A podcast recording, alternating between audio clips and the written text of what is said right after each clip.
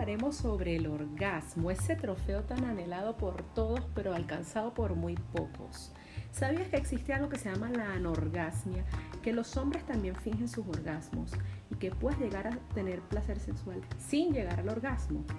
Sean todos bienvenidos a este nuevo episodio de LD. Hello a todos, ¿cómo están? Ay, estoy feliz por volver. Me extrañaron porque yo los extrañé un montón. Se preguntarán dónde rayos estaba yo metida. Y bueno, para los que son Patreon, deben saber que la semana pasada no tuvimos episodio porque tuve una adquisición muy importante que compartir con todos ustedes. Y es que de regalo de cumpleaños hice una compra súper especial, la cual documenté para ustedes haciendo el unboxing y mis primeros comentarios y fue nada más y nada menos que el Satisfyer Pro 2. Así que si quieres saber cuáles fueron mis primeras impresiones, no dejes de suscribirte al Patreon que lo consigues en patreon.com slash y aprovecho también de pedirte que me sigas en mis redes sociales de Instagram y Twitter como arroba Vengo cargada de muchísima información y de súper buenas noticias. A partir del día 15 de octubre me van a ver dentro de un proyecto increíble en una colaboración con una sex shop de acá de Ciudad de Panamá eh, llamada Gamban Sex Shop. Vamos a estar haciendo contenido súper interesante y divertido para ellos. Así que los invito desde ya que vayan a Instagram a seguirlos como arroba gang.bankpa para que no se pierdan todas las cosas increíbles que tenemos para ustedes. Estuvimos un par de semanas haciendo la negociación, pero bueno, ya cerramos el asunto y estoy más que feliz de comunicárselos, así que por allá nos vemos y los espero con muchísimo cariño como siempre. El tema de hoy, el tema de hoy tiene mucha tela para cortar, pero voy a tratar de hacerlo lo más concentrado posible y sobre todo educativo para cada uno de ustedes. Y es que hoy vamos a hablar del orgasmo. Obviamente lo voy a enfocar mucho en todo lo que es el orgasmo femenino porque obvio soy mujer, pero también vamos a hablar de algunos aspectos importantes y relevantes tanto para los hombres como para las mujeres. Así que este episodio está dedicado a todos aquellos que tengan dudas y cosas que quieran saber sobre este tema. Espero solucionar las mayores de sus dudas y por favor, si les queda alguna adicional, déjenmela en mi cuenta de Twitter que con muchísimo gusto haré mi mejor esfuerzo por investigarlas y contestarlas para cada uno de ustedes. Estuve como casi dos semanas documentándome un poco sobre este tema y a ciencia cierta no hay una definición universal sobre qué es el orgasmo, ni tampoco existe un checklist que te diga cuáles son los indicadores de que estás teniendo un orgasmo o no. Si bien es cierto que tenemos una reacción fisiológica frente a un orgasmo, también es muy importante tener en cuenta que hay un componente psicológico bien importante. De hecho, los franceses lo denominan como la pequeña muerte, término que me encanta, debo decir, porque creo que sintetiza muy bien la sensación del orgasmo, por lo menos para mí. Sin embargo, algunos libros de anatomía dicen que el orgasmo es la descarga de tensión sexual acumulada que resulta en contracciones musculares como resultado de la actividad sexual. Este término lo acuña el libro Orgasmo, todo lo que siempre quiso saber y nunca se atrevió a preguntar de Beverly Whipple y Carlos Beller Flores, entre otros autores. De hecho, salió la segunda edición recientemente. Si les interesa, les recomiendo ampliamente este libro. Si nos remontamos a partir del año 1903, que es cuando mi amigo Sigmund Freud comenzó a escribir sobre este tema, y de hecho para esa época la acumulación de tensión sexual era considerada una enfermedad que la llamaban histeria y en contra de esa enfermedad los especialistas debían aplicarle a las pacientes tratamientos de paroxismo vaginal, que no es más que masturbación para curarles la histeria. Los invito a buscar una película que tiene ese mismo nombre, se llama Histeria, y habla sobre la historia del vibrador, porque imagínense ustedes estimular a cientos, quizás miles de mujeres contra su enfermedad era bastante agotador porque era un trabajo manual. Pero con la llegada de la electricidad inventan el vibrador y ese es el argumento de la película.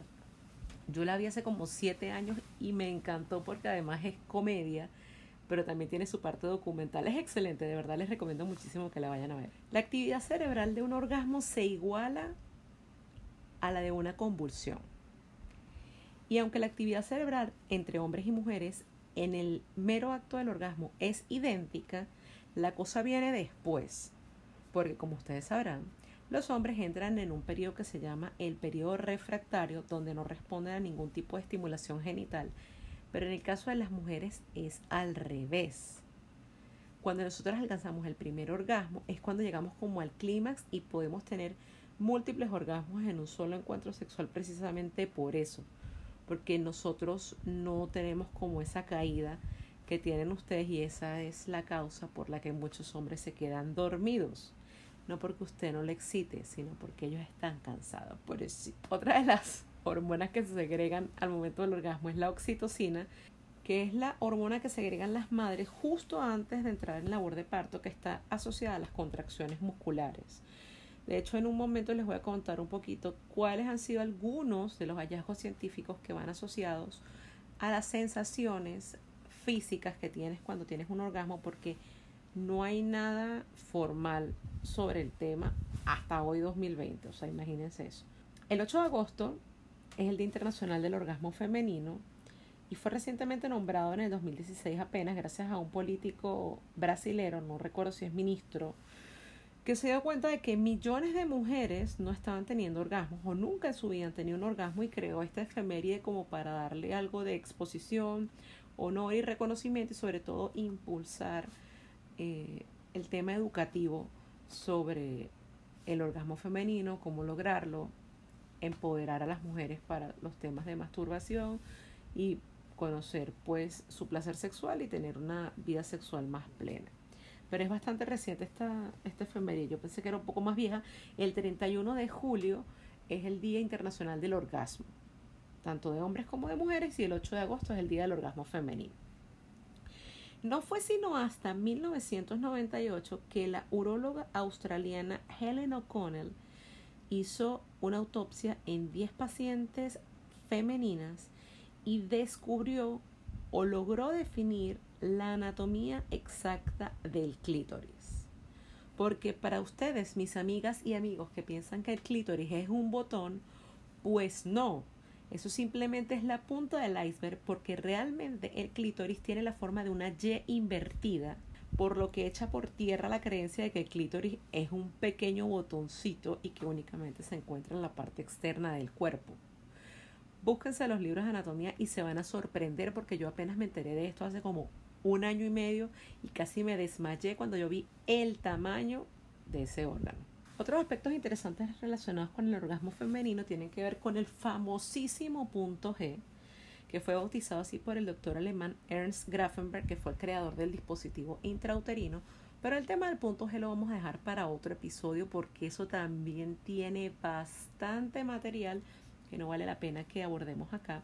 Y el otro concepto que también va directamente relacionado al tema del orgasmo es el tema del squirting o la eyaculación femenina. Que no, señores, no es orina. La eyaculación femenina es un hecho y se da por la estimulación apropiada de los genitales femeninos, entre los cuales está incluido también el punto G. Doy fiel testimonio de eso y quiero que mis amigas que están escuchando este episodio también me dejen sus comentarios si han logrado experimentar la eyaculación femenina. Yéndonos del otro lado de la historia, que es un poco más lamentable, en estos momentos, en pleno año 2020, estamos hablando de que aproximadamente 200 millones de mujeres han sido víctimas en el mundo de algún tipo de mutilación genital, entre las cuales se cuenta la clitoridectomía, que básicamente es la eliminación del clítoris, porque históricamente no todas tenemos derecho al placer. De hecho, hay muchísimas sociedades que consideran esto impuro y detestable. De acuerdo a Mirel Miller Young, que es profesora de estudios feministas, entre el 16 y el 20% de las mujeres manifestaron en el año 2018 nunca haber tenido un orgasmo. Finalmente, algunos de los ejercicios que recomiendan para fortalecer el suelo pélvico, que se supone es uno de los grupos de músculos que participan en el orgasmo, pues los ginecólogos siempre nos recomiendan lo que son los ejercicios Kegel, que tienen como intención fortalecer el suelo pélvico y es más que todo contraer los músculos aproximadamente en rondas de 10 o 15 repeticiones de 15 segundos cada una. Mujeres, imagínense que fueron a orinar e interrumpen la micción. Cuando ustedes aprietan esos son los músculos pélvicos. De hecho, los recomiendan muchísimo junto con las bolas Kegel porque a medida que va pasando el tiempo y diversos factores como tema edad, embarazos, partos naturales, van disminuyendo la fortaleza de ese músculo, porque el músculo que no se ejercita se atrofia. Igual pasa con estos. Entonces no es lo mismo tener un orgasmo con los músculos bien fortalecidos que tener un orgasmo sin ellos. Vamos a entrar en otro tema que me parece muy interesante y que realmente tampoco conseguí demasiado material al respecto y es qué se siente tener un orgasmo, porque todas las mujeres lo definimos de forma diferente. Sin embargo, eh, los libros dicen que la sensación fisiológica de la contracción involuntaria del músculo principal es el músculo pubococcigio, que lo tenemos hombres y mujeres, y está presente entre la zona genital y la zona anal. Dicen los especialistas que tiene como la forma de un número 8 y que dicho músculo al momento de llegar al orgasmo se contrae a una velocidad de 0.8 segundos de forma ininterrumpida acompañada de una sensación que ya no es fisiológica sino subjetiva de mucho placer. También habla de aumento del ritmo cardíaco, la respiración se entrecorta, las pupilas se dilatan. Hay mujeres que les tiemblan las piernas, como yo. Hay mujeres que incluso tienen sabores. El, sentido del gusto se les exacerba con el orgasmo. En mi caso personal, yo siento es como, imagínense estar en una montaña rusa. Cuando llegas a la cúspide justo antes de lanzarte, cuando un avión va despegando, que levanta las ruedas y ya comienza a elevarse, como ese vacío, ese vacío es el que tú sientes antes del orgasmo. Cada mujer, como les digo, lo experimenta de forma diferente, así que esto no está escrito en libros ni nada. Sin embargo, en algunos de los estudios que me muestra Carolina González, que la pueden seguir en sentido sexual en Instagram, es que el orgasmo que se tiene con la masturbación es distinto al que tienes cuando tienes relaciones sexuales. ¿Y por qué? Se preguntarán. Porque cuando tenemos orgasmos liberamos una hormona que se llama prolactina y cuando tenemos relaciones con otra persona se libera en cuatro veces mayor cantidad que cuando estamos en solitario. Interesante dato. ¿eh? No obstante, los orgasmos que tienes con las masturbaciones son muchísimo más intensas, aunque cuando estás en pareja te sientes más satisfecho ¿Y por qué son más intensos? Porque obviamente tú te conoces y tú sabes que te resulta más placentero masturbarte con cierta presión o con cierta intensidad o un poquito más a la izquierda, un poco más a la derecha en el caso de las mujeres. Igual los hombres, los hombres controlan su presión, saben qué momento, qué patrón les gusta y, y, por eso al tener control de su propio placer, pues obviamente los que obtienes en solitario son mucho más intensos. Yo que soy consumidora de podcast, conseguí uno de Remy Casimir, que es una comediante norteamericana, se llama How Come o Cómo Venirse, en el que ella expresó su experiencia personal al nunca haber alcanzado un orgasmo. Y de hecho fue bonito porque fue una ventana como para decir, epa, estoy aquí, yo soy la única, o hay mujeres como yo y tenía invitadas que también hablaban del tema y todo nació porque su hermana había tenido un orgasmo y ella no. Pero el approach que le dio fue muy divertido y ese podcast es súper viejo. No sé si continúa haciendo episodios, pero yo lo descubrí por allá por el año 2017, creo.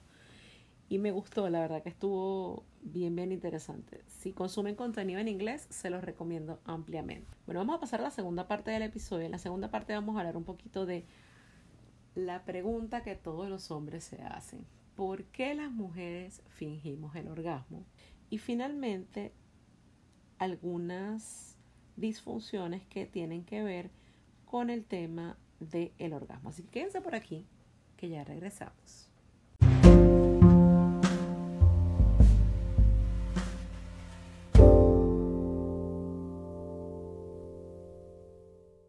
¿Y por qué las mujeres fingimos el orgasmo? Las razones son múltiples, honestamente, pero en algunas ocasiones siempre se hace para finalizar el acto. Según una de las investigaciones más recientes publicadas con respecto a este tema, que fue publicada en noviembre de 2019 en una revista llamada Archives of Sexual Behavior, el 58.8% de las participantes dijeron haber fingido el orgasmo al practicar sexo con su pareja.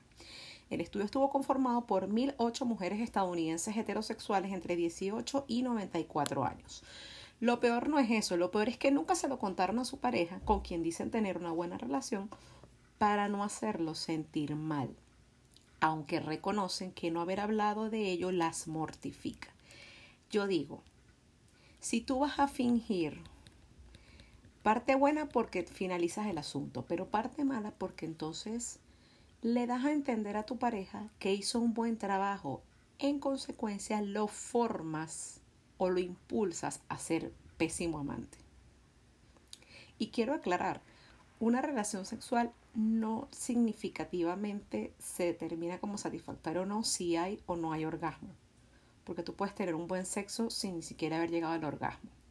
Sin embargo, continúo con el estudio. Las razones que recogen la investigación por estos motivos fueron dar por terminada la relación, tapar la inseguridad y el miedo ante la anorgasmia y aumentar la propia excitación. Y el más recurrente es por miedo a perder a su pareja. Este último punto lo incluye Luz Jaimes, que es médica sexóloga y secretaria de la Federación Latinoamericana de Sociedades de Sexología y Educación Sexual. Laura Morán, que es psicóloga y sexóloga, autora del libro llamado Orgasmitos, resume los motivos detrás de estos fake en dos categorías. O lo hacemos por imitación, porque tenemos un estándar de relaciones sexuales determinado por las películas porno, que nos muestran un orgasmo simultáneo al que se llega después de cuatro empujones, y lo hacemos para no sentirnos como un bicho raro, o por lo que ella llama por irritación, que es cuando a pesar de una larga sesión, el orgasmo no llega. Y nos dan ganas como de darle un premio a la pareja por su esfuerzo. Bueno, toma tu estrellita, pues lo hiciste bien, vamos a fingir. Pero algo que me causó demasiada sorpresa mientras estaba investigando sobre este tema es que los hombres también fingen. Agarren ahí. Una encuesta realizada a 1.400 personas por la marca de productos eróticos Bijou Indiscrets, según la cual 21.2% de los hombres habían simulado el orgasmo alguna vez versus el 52% de las mujeres.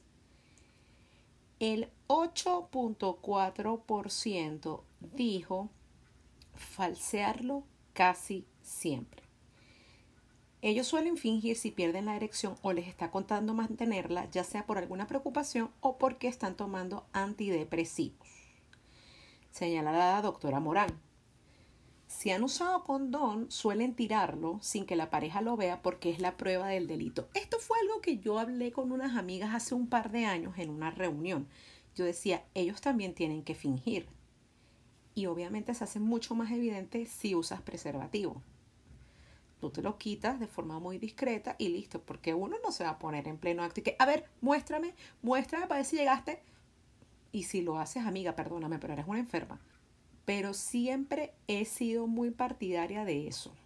Los hombres también fingen. Y es más, estaba leyendo para hacer un poco más profunda la investigación que el porcentaje de hombres que fingen mayormente son hombres homosexuales, dentro de relaciones homosexuales. Las mujeres se molestan mucho cuando no nos venimos y ustedes ya han terminado. Escribió un usuario de Instagram en una viñeta dedicada al tema, tratando de desmitificar aquello de que ellos siempre quieren y siempre pueden, porque ellos también pueden llegar a tener disfunciones, pero nosotras las mujeres como siempre queremos llevárnoslas todas por delante. Aspecto importante número dos de esta segunda parte, mitos y verdades del orgasmo.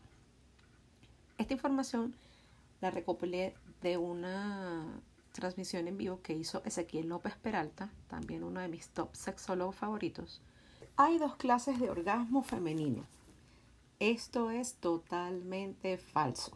A pesar de que en el año 1903 Sigmund Freud decía que había dos tipos de orgasmo, que era el vaginal y el clitoridiano, y que de hecho los orgasmos clitoridianos en la adultez derivaban en histeria, la realidad es que hay un solo tipo de orgasmo y es el que se obtiene a través de la estimulación del clítoris.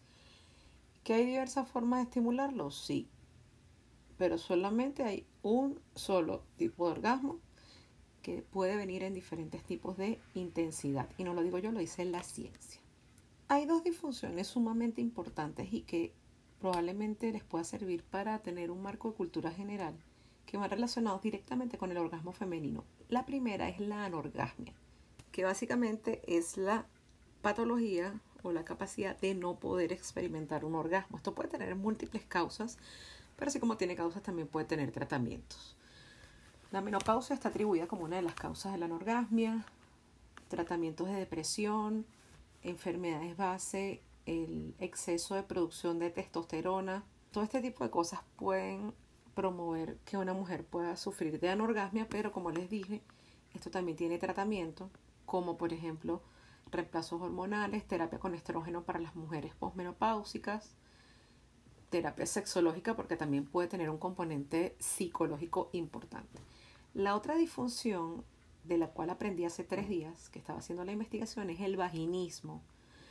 El vaginismo básicamente es que tú sientes dolor al momento de ser penetrada, sea con un juguete, sea con, con los dedos e incluso con el pene. Y hay mujeres que sufren de esto y esto impacta significativamente en su vida sexual porque afecta tu dinámica sexual. Dice uno de los sexólogos especialistas en la materia, específicamente Juan Herrero, que es necesario contar que esto existe y que hay formas para solucionarlo. Por ignorancia o por vergüenza, las dificultades van creciendo en el seno de la pareja, que incluso puede acabar rompiéndose por falta de entendimiento es algo que se sufre en silencio y las mujeres no saben a quién recurrir en busca de ayuda ni tampoco lo comentan con amigos o familiares por vergüenza. Pero sí conocí, yo conocí una, una muchacha que sufría de vaginismo y dentro de las terapias que le mandó la, la ginecóloga, le mandaron a comprarse unos plugs como los plugs anales que vienen de diferentes tamaños y que los fuera probando poco a poco con lubricante para ir dilatando lo que es el cervix y eso no le produjera dolor. Pero este tipo de situaciones pueden representar un problema en tu vida sexual y si sufres alguno de ellos lo importante es hablarlo y recurrir a profesionales que te puedan asistir en la materia. La reflexión final que yo tengo con respecto a este tema, muy personal por supuesto, como siempre, y que como siempre les digo, no quiere venir a infundarles a ustedes la verdad absoluta, pero es una realidad que existe y que es importante que aprendamos a vivir con ella. El sexo es más que la penetración y el orgasmo. Es una experiencia integral y que tú, hombre, no necesitas que tu mujer llegue al orgasmo para decir que fue un buen polvo. Y tu mujer no necesitas fingir un orgasmo para que tu pareja se sienta satisfecha. Hay demasiados mitos que necesitamos derribar y a veces el disfrute de nuestra sexualidad no necesariamente viene de la mano de un orgasmo. Para las mujeres, sobre todo, autoconocimiento. Tóquense.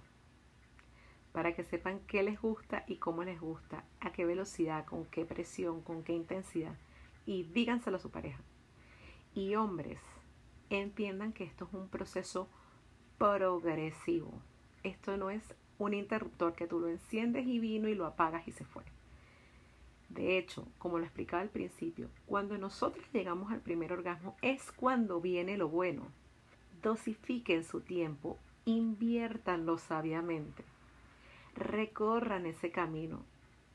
A veces hay que disfrutar el recorrido antes de llegar al destino final. Esa es mi reflexión del día de hoy para todos ustedes.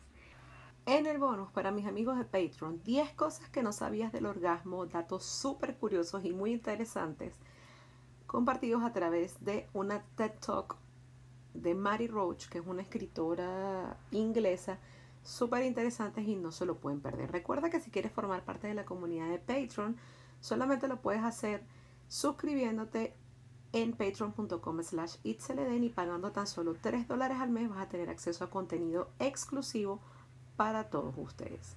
Gracias por sintonizarme, mis amores. Les mando un beso enorme y nos vemos en un próximo episodio. Pórtense mal, pero háganlo bien. Hasta la próxima.